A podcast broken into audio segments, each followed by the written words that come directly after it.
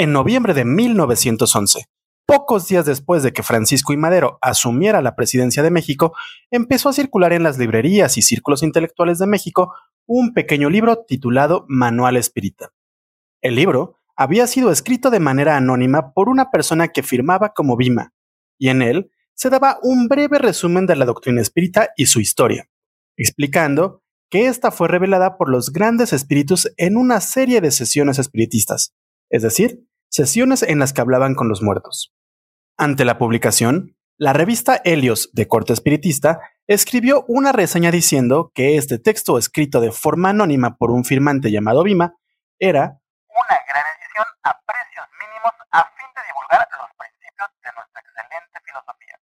Curiosamente, al lado de la reseña publicaron una fotografía del recientemente electo Madero junto a su padre, dándonos un guiño sobre quién era el verdadero autor del manual espírita. Bueno, ¿y todo esto qué chingados tiene que ver con el yoga?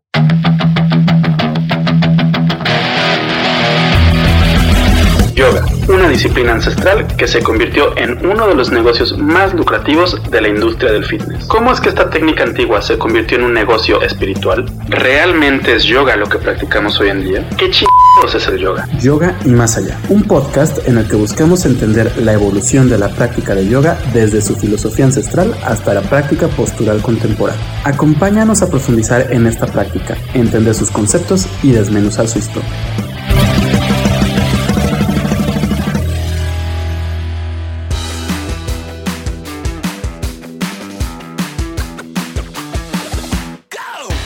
Bienvenida, bienvenido a Yoga y Más Allá, el podcast de Yoga Nidra MX en el que buscamos diseccionar la práctica y filosofía del yoga clásico y contemporáneo para poder incorporar el yoga a nuestra vida, pero con una práctica informada y libre de la opresión que surge de la apropiación cultural. Yo soy Rodrigo Delgado y en este episodio quiero retomar el tema del espiritismo, o mejor dicho, de la doctrina espírita, y en especial del manual espírita que escribió el revolucionario y después presidente de México, Francisco I. Madero un tema que no tiene nada que ver con el yoga, pero que de una u otra forma permitió que la filosofía del yoga se permeara en la sociedad occidental, sentando las bases para la popularización de esta disciplina, y también abriendo la puerta para que surgieran diferentes religiones aliens y todo tipo de teorías cósmico-espirituales.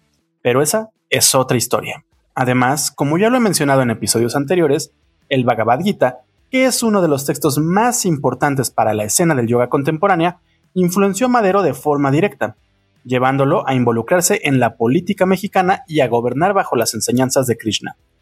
Es justo por eso que creo que el manual espírita puede ser de mucho interés para quienes practicamos yoga o nos interesa la filosofía clásica del yoga. Además de que con este texto podremos entender mejor la manera en la que se fue reinterpretando la filosofía Vedanta hasta convertirla en lo que es hoy en día. Así que durante los próximos minutos, Además de dar una breve introducción al manual espírita, daré un resumen de los capítulos, leyendo algunos breves abstractos del mismo y comentando sobre la relación de la doctrina espírita y el yoga. El manual espírita de Bima. Como ya lo he comentado en múltiples ocasiones, el espiritismo surge a mediados del siglo XIX cuando las hermanas Fox descubrieron que podían comunicarse con los muertos. Este fenómeno llamó la atención de todo el mundo y aunque después se comprobó que era una farsa, un gran número de personas empezaron a desarrollar técnicas para poder comunicarse con los muertos de una manera más efectiva.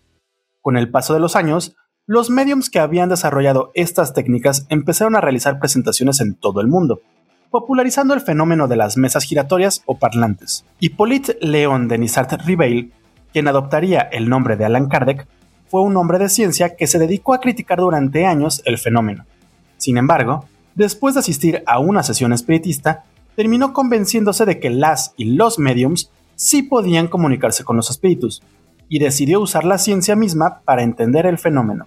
Fue así que empezó a organizar un gran número de sesiones, mismas que terminaron revelándole los secretos del mundo físico y el espiritual, llevándolo a compilar el libro de los espíritus, uno de los libros más vendidos en la historia en el que se expone la doctrina espírita, filosofía que terminaría popularizándose en todo el mundo y convirtiéndose en algo así como una religión o práctica espiritual. Kardec murió en 1869 y cinco años después nació Francisco I. Madero en Parras, Coahuila. Al ser de una familia adinerada, tuvo la oportunidad de estudiar en diferentes partes del mundo, entre ellas París, Francia. Fue justamente en su estadía en esta ciudad donde el joven Madero descubrió la doctrina espírita de Kardec y terminó también descubriendo que poseía el don de ser un medium escribiente. Por lo mismo, al regresar a México, Madero terminó convirtiéndose en uno de los principales impulsores del espiritismo en nuestro país. De hecho, fundó el Círculo de Estudios Psíquicos de San Pedro y se dedicó a escribir en diferentes publicaciones espíritas mexicanas y extranjeras bajo el seudónimo de Arjuna. Fue gracias al espiritismo que está muy relacionado con la doctrina que enseña Krishna en el Bhagavad Gita que Madero terminó interesándose en los textos clásicos de la India. Y fueron justamente las enseñanzas de Krishna lo que lo llevaron, de acuerdo al mismo Madero, a entrar en la política mexicana y también lo ayudaron a sentar las bases de su gobierno como presidente de México.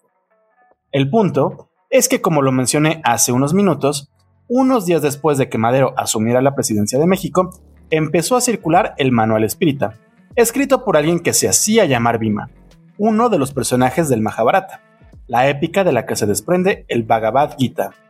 Poco tiempo después, la revista de corte espírita Helios publicó una reseña del libro junto a una foto de Madero, dando a entender dentro del mismo círculo espiritista mexicano quién había escrito el manual.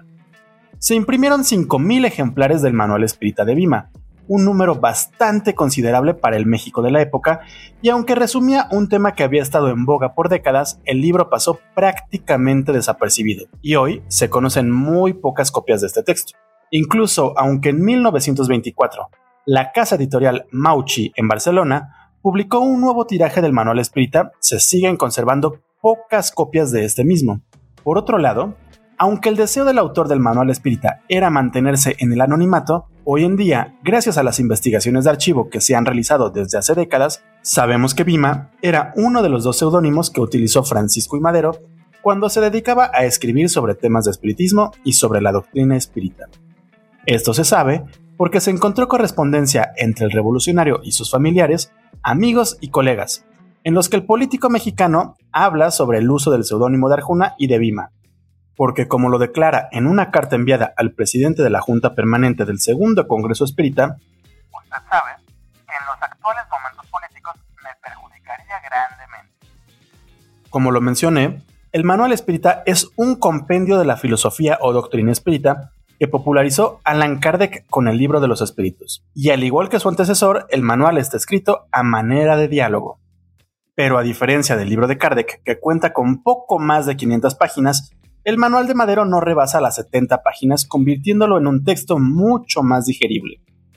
Por cierto, esta forma de escribir en diálogo sigue con la línea con la que se escribieron todos los Upanishads, el Bhagavad Gita y muchos otros textos sánscritos antiguos, lo que podría demostrar una influencia directa y literaria del vedantismo dentro de la doctrina espírita, aunque también podría ser mera coincidencia. En cuanto al contenido del manual, el texto empieza con una breve exposición de la doctrina espírita, explicando los conceptos de las fuerzas anímicas y la reencarnación. El segundo capítulo lo dedica a la parte histórica, pero no exactamente al cómo surge la doctrina, sino a las doctrinas de Krishna, Hermes, Moisés y Jesús, para después hablar muy brevemente de la revelación espírita. Continúa el tercer capítulo hablando a fondo de los fenómenos en los que se funde el espiritismo, profundizando en los fenómenos anímicos y espíritas, y explicando todo lo relacionado a los mediums y a la comunicación con los espíritus. El cuarto capítulo resume la parte filosófica del espiritismo, hablando del periespíritu, el desdoblamiento, el fantasma espírita y el cómo es que se dan las apariciones de los fantasmas visibles y tangibles, así como de la reencarnación y Dios.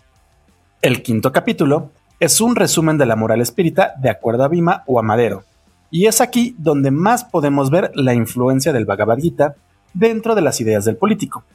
Y el sexto capítulo no es más que un resumen de todo lo que se explicó en los anteriores. Así que sin más, vamos a empezar este recorrido por el Manual Espírita de Francisco y Madero, alias Bima. Capítulo 1.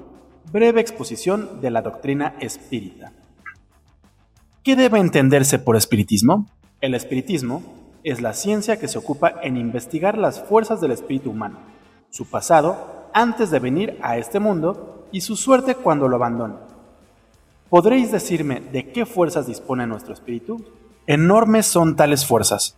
Os citaré en primer lugar la inteligencia y la voluntad, las cuales, combinadas al servicio de espíritus superiores, pueden transformar al mundo, como de hecho lo han transformado Buda, Moisés, Cristo y otros muchos grandes hombres. Esos espíritus poseían una clarísima inteligencia que los guiaba en el cumplimiento de su misión y una gran voluntad que les comunicaba la energía suficiente para seguir adelante, en medio de los mil obstáculos que obstruían su camino. ¿De qué otras fuerzas dispone el espíritu? La inteligencia y la voluntad, en mayor o menor grado, son atributos de los espíritus encarnados o no, pero en toda personalidad humana existen en embrión otras fuerzas susceptibles de gran desarrollo, llamadas fuerzas anímicas o psíquicas. Estas fuerzas no son exclusivamente de origen espiritual, pero tampoco son de origen material, y su naturaleza compleja y mixta sirve admirablemente para demostrar que nuestro cuerpo material es regido por una entidad espiritual. El manual espírita inicia con la pregunta de qué se debe entender por el espíritu y continúa preguntando sobre las fuerzas del espíritu. Ante esta pregunta, Bima empieza a explicar que las fuerzas del espíritu son la inteligencia y la voluntad, dos fuerzas que serán de suma importancia dentro de la doctrina y del yoga. Al hablar de otras fuerzas del espíritu, Bima empieza a hablar sobre las fuerzas anímicas o psíquicas, mismas que son atributos de los espíritus encarnados, es decir, de los que ocupan un cuerpo. Es importante mencionar que al hablar de fuerzas anímicas o psíquicas, Bima o Madero incluye un paréntesis explicando que deriva del término psique o alma, sentando las bases para entender el alma como el concepto Vedanta de Atman. Al terminar con esto, el interlocutor pregunta por la reencarnación. La vida del espíritu es eterna. Su origen se pierde en la noche de los tiempos, y su porvenir es glorioso y eterno. El espíritu reencarna considerable número de veces en nuestro planeta, hasta que adquiere los conocimientos y virtudes necesarios para pasar a un mundo superior. Cada vez que un espíritu encarna en este mundo, trae consigo en forma de inteligencia y de aptitudes el recuerdo de lo aprendido en sus encarnaciones anteriores y en forma de carácter las virtudes y experiencias adquiridas. Todas las existencias terrenales de un espíritu son solidarias y así como la presente encarnación es el resultado de las anteriores, nuestro estado en las futuras será determinado por nuestros esfuerzos actuales. De esta manera, somos los únicos responsables de nuestra situación feliz o desgracia, y de nuestros esfuerzos pasados debemos el actual desarrollo de nuestra inteligencia, voluntad y virtudes. Ningún esfuerzo que hagamos será perdido. Todos nos beneficiarán tarde o temprano, tan pronto como fructifiquen. Básicamente, Bima nos explica que el alma es eterna, retomando ideas yógicas ancestrales y en cada reencarnación va evolucionando de acuerdo al conocimiento que adquirimos. Sin embargo, Madero menciona una primera discrepancia con las doctrinas indias, y es el hecho de que el alma siempre evoluciona beneficiándose en cada vida. Y continúa explicando la doctrina espírita como tal, retomando la idea de la evolución del alma y explicando que cuando ésta logra cierto nivel de evolución, el espíritu busca una salida hacia afuera, produciendo los fenómenos anímicos. Capítulo 2. Parte histórica del espiritismo. Los seres todos que habitamos este mundo somos criaturas de Dios, que, como Padre cariñoso, vela siempre sobre nosotros y como potente imán nos atrae hacia Él para favorecer nuestra evolución. Para lograr su objetivo, ha dispuesto una gran solidaridad entre todas sus criaturas, obligándolas a ayudarse mutuamente. Así, cada uno de nosotros ayuda, tiende la mano a los que vienen detrás de él y es ayudado y atraído por los que ven delante. Así como en cada familia converge el poder al director natural de ella, que es el Padre, en las iglesias al sacerdote y en las naciones al jefe de gobierno. Asimismo, el mundo es gobernado por los grandes espíritus, que, aunque invisibles, ejercen influencia decisiva en los destinos de la humanidad. Mientras estos grandes espíritus permanecen en el espacio, no siempre ejercen sobre los encarnados una acción tan eficaz como desean, y en ciertos casos, encarnan en este mundo para acelerar su evolución, dirigiéndola por senderos para ellos conocidos. El segundo capítulo, como su título lo indica, es un resumen de la historia de la doctrina espírita, entendiéndola desde un punto de vista más filosófico. Inicia explicando cómo es que se dan las revelaciones espirituales, revelaciones con las que los grandes espíritus buscan ayudar a la evolución total de la humanidad, curando los males del alma y el cómo evolucionarla de forma más rápida. Pero el interlocutor termina preguntándole al sabio el por qué existe divergencia entre las religiones, si las revelaciones son dadas por los grandes espíritus. Ante la pregunta, Madero explica que las divergencias son solo aparentes y de poca importancia, pues en el fondo, todas las religiones contienen las mismas enseñanzas y doctrinas de los grandes maestros, pero también explica que las religiones han sido fuertemente alteradas por los pueblos que las adoptan, permitiendo que cada pueblo vea esa verdad única con el lente de sus costumbres y preocupaciones. Incluso explica que existen diferencias dentro del mismo espiritismo, pues el espiritismo inglés y el angloamericano no admiten la doctrina de la reencarnación, a pesar de que esta es la base del espiritismo europeo y latinoamericano. Pero, ¿quiénes son las grandes almas o misioneros divinos que vinieron a evolucionar el mundo? Ante la pregunta, Bima explica que a lo largo de la historia han existido un sinfín de misioneros divinos, pero que los más influyentes fueron Krishna, Hermes, Moisés y Jesús. A raíz de esto, Bima empieza a explicar la doctrina de cada uno de estos personajes, empezando por Krishna. Básicamente, explica que Krishna decía que solo Dios puede comprender a Dios, el alma es inmortal y por lo mismo reencarna y termina hablando de la moral según Krishna, que solo puede equipararse a la de Cristo continúa hablando de Hermes y de Moisés, siguiendo la misma línea, y cuando empieza a hablar de Cristo, nos da una que otra sorpresa por la manera en la que entiende las escrituras.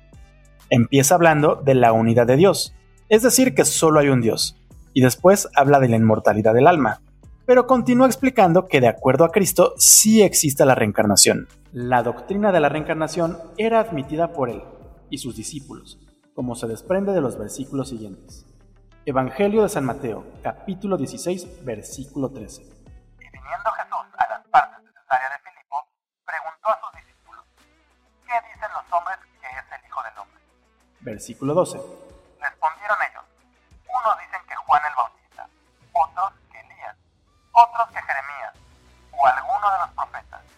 Los siguientes versículos, Jesús afirma que el profeta Elías encarnó en Juan el Bautista capítulo 17, versículo 10. Sobre o cuál preguntaron los discípulos. Pues como dicen los escribas, ¿qué debe venir primero Elías? Versículo 11. A esto Jesús respondió. En efecto, Elías ha de venir y entonces restablecerá todas las cosas. Versículo 12.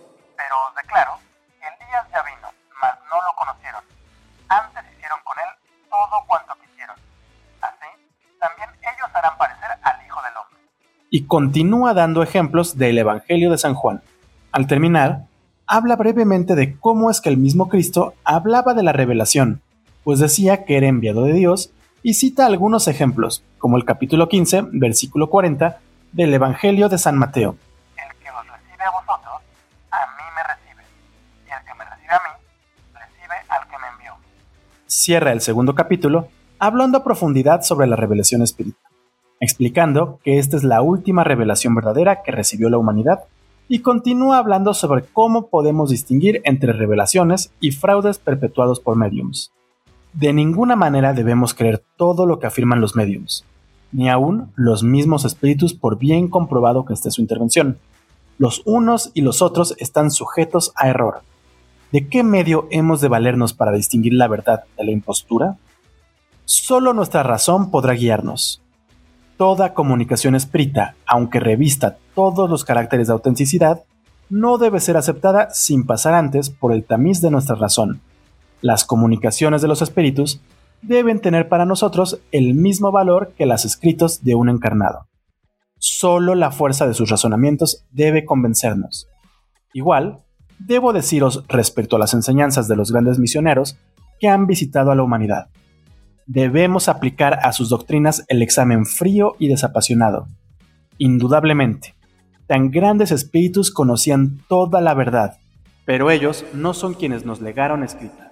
Este trabajo fue llevado a cabo por sus discípulos. Ahora bien, debemos creer que sus discípulos, los intérpretes de sus pensamientos, comprendieron claramente sus enseñanzas. Los libros sagrados no se han mutilado y adulterado para servir a fines egoístas. Por último, los enviados divinos, al dirigirse a las multitudes, les hablaban en un lenguaje que pudiesen comprender, tomando en cuenta sus costumbres y prejuicios. Y termina explicando que la doctrina espírita es tan antigua como el mundo, pues los misioneros divinos la conocían y difundían, afirmación que puede comprobarse en las escrituras sagradas.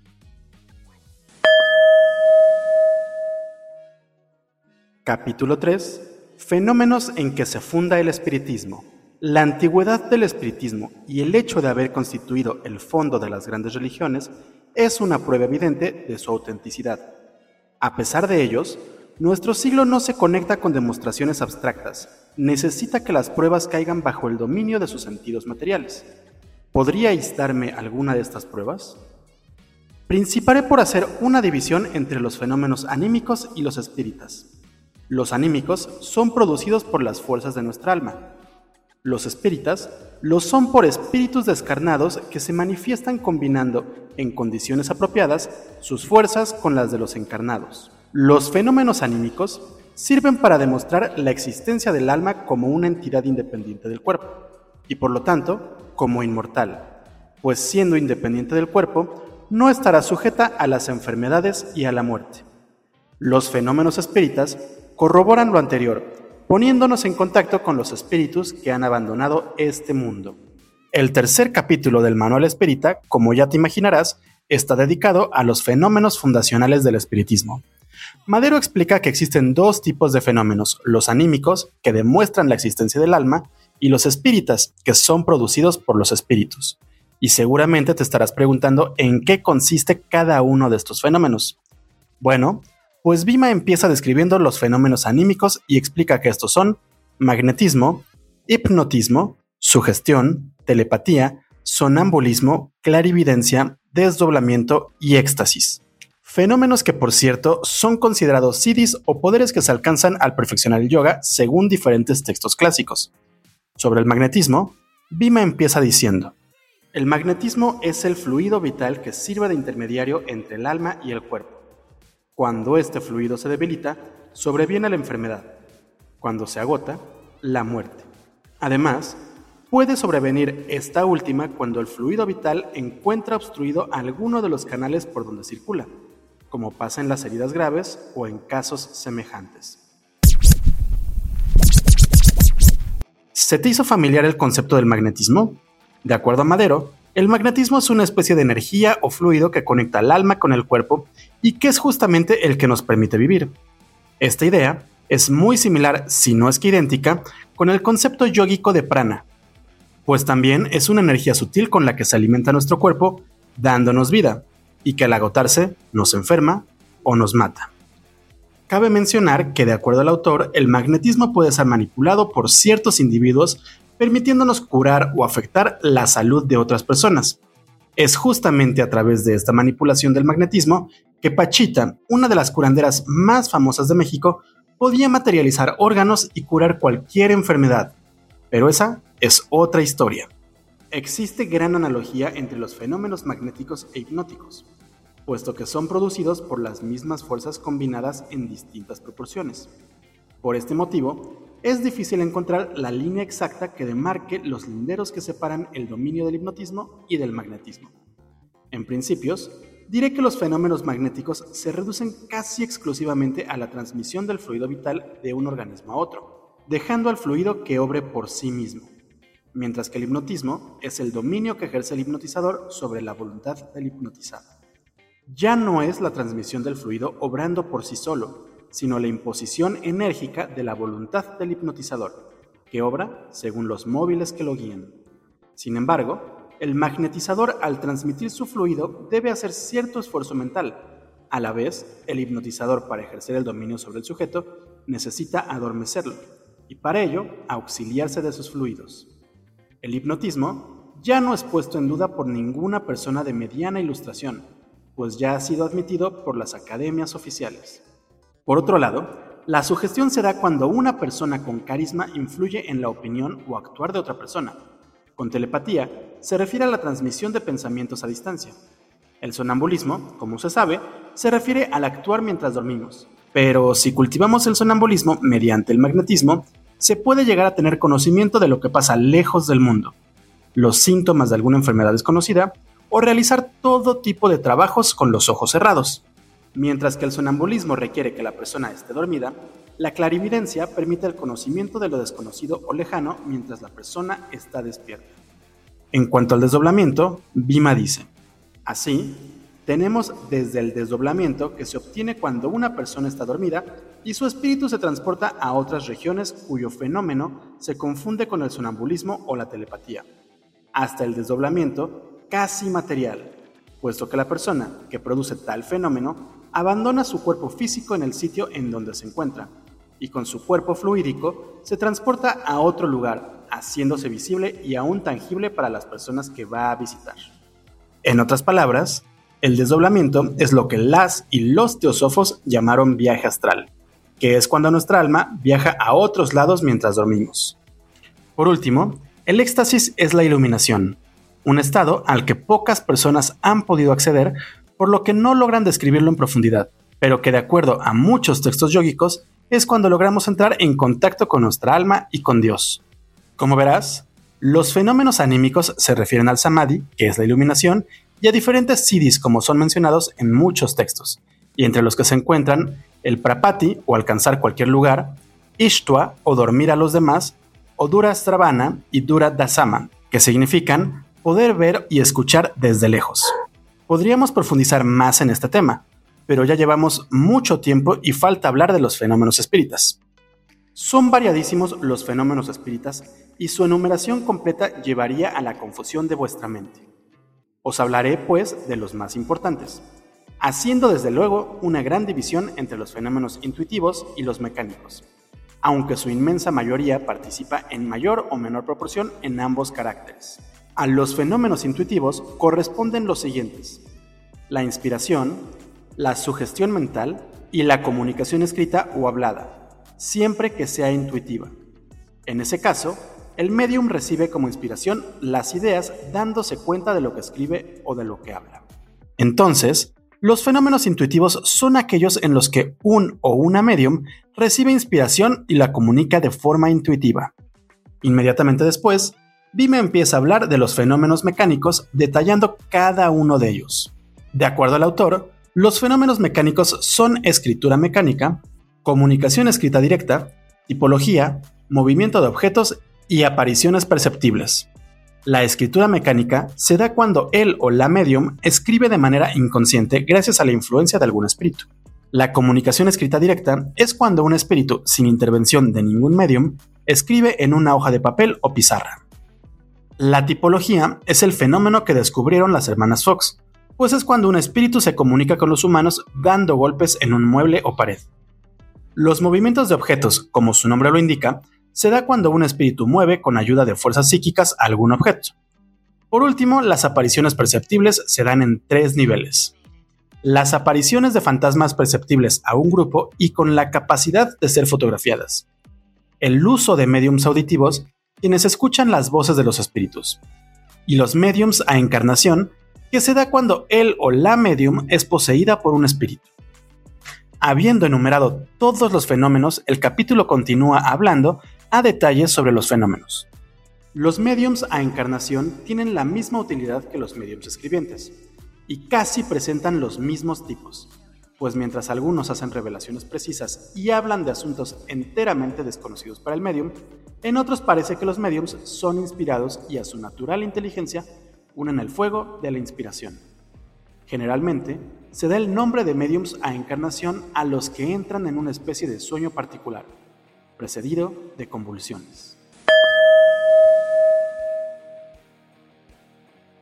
Ya nos alargamos bastante y apenas pasamos la primera mitad del manual espírita. Falta retomar el cuarto capítulo en el que se habla de la filosofía espírita y se profundiza en los fenómenos espíritas y en el entendimiento de la reencarnación y de Dios.